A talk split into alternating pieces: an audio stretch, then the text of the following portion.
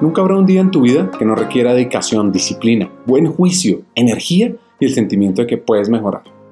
Cada día te va a ofrecer diferentes oportunidades de mejora y cada momento sirve como un avance o también un retroceso en la búsqueda de tus objetivos. El desarrollo personal, el autodesarrollo, es una búsqueda durante toda la vida, porque la vida es un trabajo básicamente en progreso. Nunca llegas totalmente.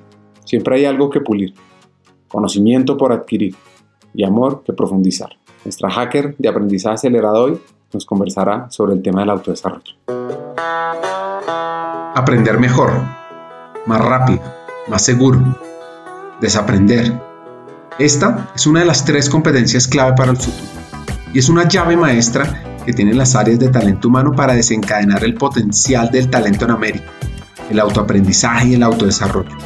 Este especial de Hackers del Talento son conversaciones con expertos en educación e información y con las personas que trabajan en entrenamiento y desarrollo en las empresas.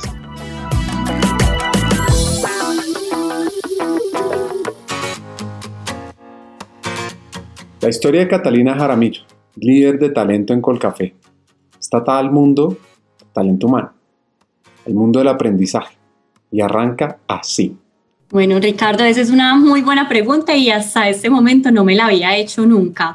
Eh, en este momento estoy convencida que trabajar en una organización en procesos de gestión del talento es una de esas formas más potentes para impactar positivamente la vida de muchas personas y aportar a la construcción de una mejor sociedad pero tengo que reconocer que no estoy acá de una forma intencionada ni fue una decisión que yo tomara de pronto como pensando en que iba a trabajar en áreas de aprendizaje. Eh, realmente yo estudié psicología porque siempre había sentido un interés genuino por impactar la vida de otros, por entender el comportamiento de las personas y por promover el bienestar. Y encontré en la psicología una forma de acercarme a esos intereses, pero cuando empecé a estudiar en mi imaginario estaba, era una persona en un consultorio atendiendo eh, pacientes y en especial yo me imaginaba trabajando con niños. Y toda la carrera, en, un principio, mis estudios estaban muy enfocados a niños, incluso hice la primera práctica eh, enfocada a una fundación de niños. Eh, luego, cuando tenía que hacer mi segunda práctica, más por un tema de curiosidad, dije voy a explorar el campo organizacional, pero no era el que más me gustaba. Es más, no me imaginé nunca trabajando en una organización y menos eh, me imaginé que un psicólogo tuviera como campo de acción trabajar en las áreas de, gestión del talento. Eh, me imaginé incluso cuando entré más en un tema de selección.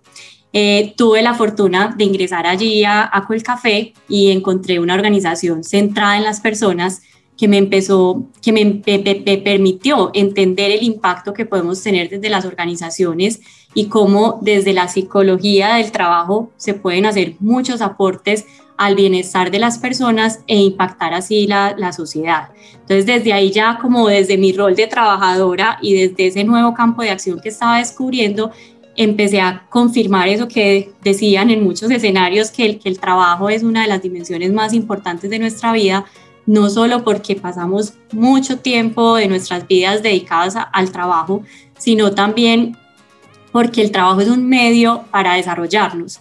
El trabajo es una de las principales formas en las que nosotros podemos desarrollar nuestras potencialidades y ponerlas al servicio de otros. Y pienso que justo ese es el rol de un área de gestión del talento y pues particularmente de un proceso de aprendizaje en una organización. Es poder impactar el desarrollo de otros eh, generar experiencias y diseñar procesos que permitan desarrollar las potencialidades y que las personas puedan ponerlas al servicio de otras personas en la organización y de la organización misma.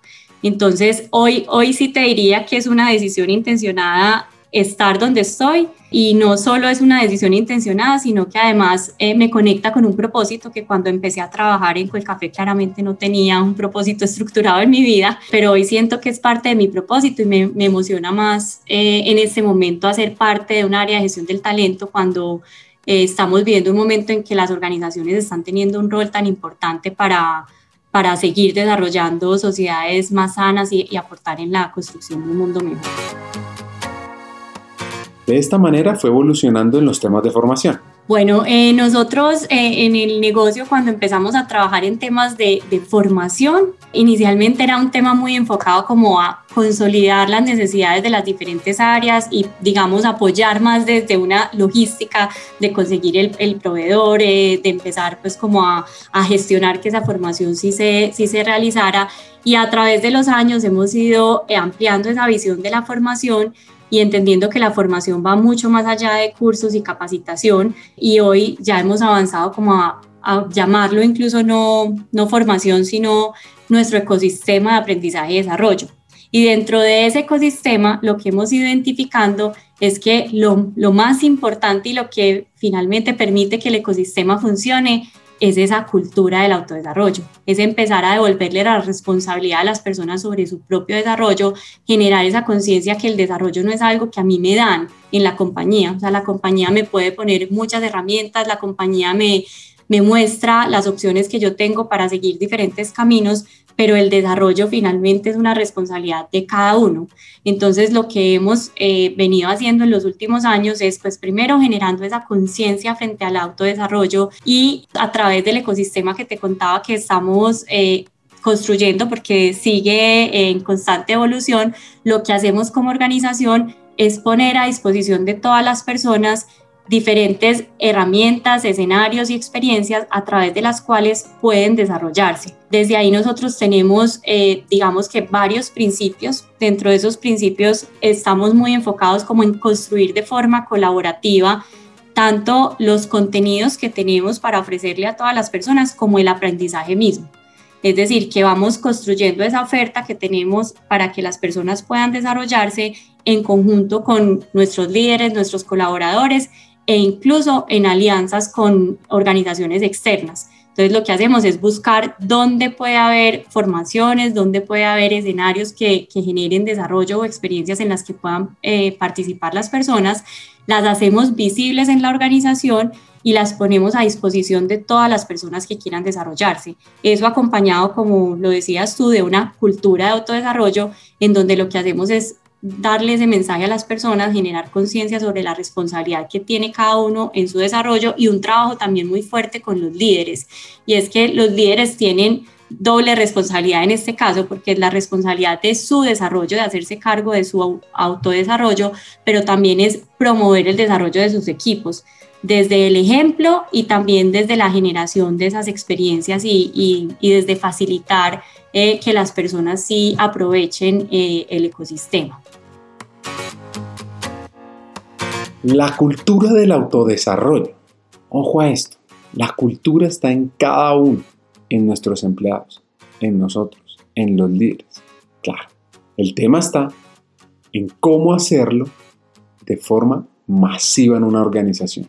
Yo creo que primero es eh, generar mucho esa conciencia de que la responsabilidad del desarrollo es de cada uno, porque nos encontrábamos por mucho tiempo y todavía nos pasa, aunque cada vez creo que, que menos la, la, queja o el pedido de las personas era es que la compañía no me desarrolla, es que la compañía no nos da oportunidades para.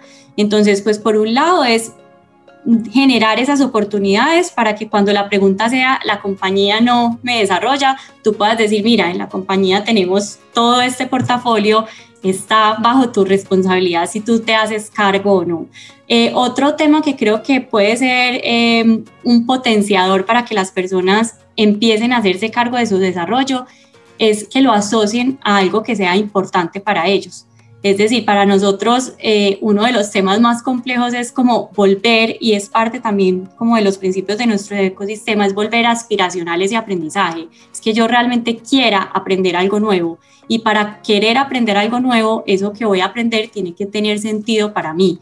Entonces también trabajamos mucho en eso, en que yo como persona pueda reconocer qué es eso que para mí es importante, cuál es mi propósito, cuál es el propósito de esta organización y eso que voy a aprender, qué beneficios me trae a mí como persona, que no sea simplemente por cumplir o por tener un título o por porque tengo que hacer determinada formación, sino porque realmente eso que yo voy a aprender genera un valor para mí, me hace un mejor ser humano, me permite tener impactos positivos en los que me rodean y adicionalmente impacta a la organización, pero que tenga sentido eso que se hace. Eh, otra cosa en la que venimos trabajando es eh, utilizar mucho esa colaboración, como te decía ahorita, para que eso que ofrecemos a las personas sí sea de interés y atractivo. Entonces muchas veces desde las áreas de talento nosotros no sabemos qué es lo que hoy le está interesando a las personas. Entonces hacemos un ejercicio desde lo técnico, desde lo que se necesita para apalancar la estrategia, desde cultura como cuáles son esos comportamientos que debemos movilizar también para apalancar esa estrategia, pero adicional en las conversaciones y en la co-construcción que tenemos con todos los actores empezamos a identificar esos temas que están siendo de mayor interés y al tenerlos a ellos como aliados en la construcción, los contenidos son mucho más atractivos para las personas. Incluso muchos de ellos participan también en algunas de las prácticas que tenemos en donde no solamente es oferta externa o de invitados externos que nos dan un curso o experiencias pues en el día a día, sino que también generan conocimiento personas internas y eso a veces también hace que sea más atractivo eh, conocerlo de alguien que conozco, que admiro, que es un referente para mí. Y adicionalmente diría que hay un tema también como de, de reconocimiento, más, más eh, un reconocimiento desde la visibilización, de empezar a mostrar a esas personas que lo hacen que, y, y los beneficios que a esas personas les genera comprometerse con su autodesarrollo. Aquí vienen un par de hacks sobre el autodesarrollo. Es más, se me vienen a la cabeza como dos consejos que realmente no me los han dado a mí directamente, sino son mensajes que yo he escuchado que los he transformado como en consejos para mí en estos temas de autodesarrollo. Uno, eh, volvería como al, a Álvaro González Alorda, lo he escuchado mucho a él decir que tu proyecto de autodesarrollo debería ser el proyecto más importante en tu vida y creo que es uno de los mejores consejos que yo he escuchado y lo veo como en dos sentidos. Uno es porque necesariamente hay que empezar por cada uno, ¿cierto? Creo que el autodesarrollo empieza por el desarrollo de mí. Si yo quiero apoyar a otras personas en su desarrollo, tengo que empezar por mí. Y dos, por abordarlo como un proyecto. Yo hasta hace año y medio, dos años que no había escuchado hablar a Álvaro, nunca lo había visto como con esa contundencia al abordarlo como un proyecto. ¿Y por qué me parece importante abordarlo como un proyecto? Es porque cuando tú diseñas un proyecto, le pones un objetivo claro, le pones un marco de tiempo, le asignas recursos y luego, y creo que es lo más importante, tienes un plan intencionado en donde vas a dedicar tiempo y esfuerzo solo a cumplir ese proyecto y le haces un seguimiento. Entonces, eh, abordar el autodesarrollo como un proyecto creo que eh, cambia la forma y la efectividad que logramos cuando trabajamos en nuestro propio desarrollo. Entonces, ese es uno de los, eh, digamos, consejos que aunque no lo recibí directamente, lo tomo como tal. Y otro que tampoco lo, lo he recibido yo directamente, pero es, digamos, un mensaje que da mucho el líder de nuestra organización relacionado con temas de desarrollo y es declarar lo que queremos y compartirlo con otros. Ese hecho de hacer explícitos nuestros propósitos de desarrollo y compartirlo con otras personas, creo que inmediatamente incrementa el compromiso que le ponemos para trabajar en ello, eh, pero además te permite encontrar aliados que te acompañen en ese proceso o incluso que te impulsen y te apalanquen en lo que estás trabajando. Entonces esos, esos serían los dos consejos mi consejo es, diría que reconocernos como seres eh, humanos desde la vulnerabilidad. Es decir, como reconocer abiertamente nuestras fortalezas, nuestras oportunidades, las luces, las sombras y entender que siempre estamos en un proceso continuo de desarrollo. Eh, para mí este es el punto de partida para el aprendizaje, es reconocer que, que somos imperfectos y que estamos en un proceso de aprendizaje continuo creo que ese sería entonces mi, mi consejo, es como eh, mostrarnos y reconocernos a nosotros mismos y a los demás como vulnerables y utilizar esto como punto de partida para, para nuestro desarrollo. Bueno, mi mensaje estaría muy relacionado con la invitación que nos hace Álvaro González y es que cada uno tenga eh, muy clara cuál va a ser su estrategia de autodesarrollo y que lo convierta en un proyecto, que ese sea su principal proyecto y le defina en su agenda tiempos, eh, actividades específicas y le haga seguimiento, así como le hacemos eh, seguimiento a todos los proyectos que tenemos importantes en, en nuestra vida. Pues si quieren profundizar sobre Álvaro González Alondra, es muy fácil. Vayan al episodio de Hackers del Talento 143, donde conversamos con él sobre su libro, ese que le encanta a Catalina, el libro llamado Cabeza, Corazón y Mano. Bueno, Además de esto, uno de los hacks que les recomiendo es eso que llamamos las conversaciones sobre talento. Oigamos esto. Bueno, las conversaciones de talento es una práctica muy sencilla y muy simple, pero muy poderosa que hemos estado implementando en el negocio con un objetivo principal y es de poner en la agenda de los líderes y de la organización las conversaciones sobre el talento. ¿Qué hemos hecho? Es reservar con nuestros líderes eh, unas reuniones con determinada frecuencia. En este momento las estamos haciendo cada seis meses que están enfocadas únicamente a conversar sobre el talento. Y lo que hacemos allí es llevar, pues desde los equipos de gestión del talento, hacemos una preparación previa para visibilizar todos los temas que tienen que ver con el talento de las personas del equipo, en donde les contamos cómo van avanzando en sus planes de desarrollo, tanto en los temas como de la ruta obligatoria como de la ruta opcional, eh, qué necesidades eh, han identificado las personas de su equipo o estamos viendo nosotros a través de resultados de gestión del desarrollo eh, o de mm, temas de pronto que las personas han pedido.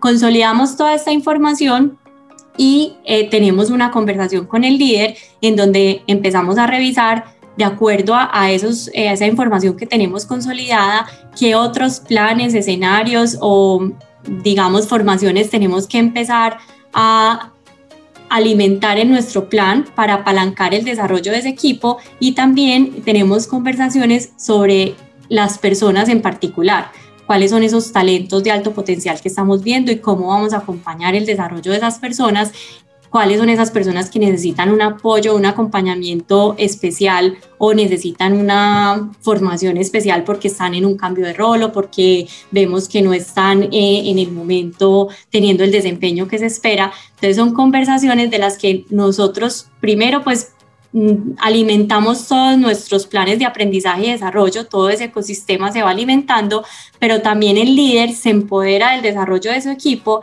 y pone, digamos, en la agenda la conversación sobre el talento. Al final de la conversación siempre quedamos con unas acciones claras para implementar que nos van a apalancar el desarrollo de esas personas del equipo. Catalina está llena de energía. Y anoten los tres hacks de crecimiento. El primero, fomentar la cultura del autodesarrollo en todo el talento, todo el tiempo. Dos, abordar el autodesarrollo como un proyecto clave, personal y profesional. Y tres, hablemos de talento, pongámoslo en la agenda tanto como en la estrategia. Hasta un siguiente episodio y sigamos hackeando el talento.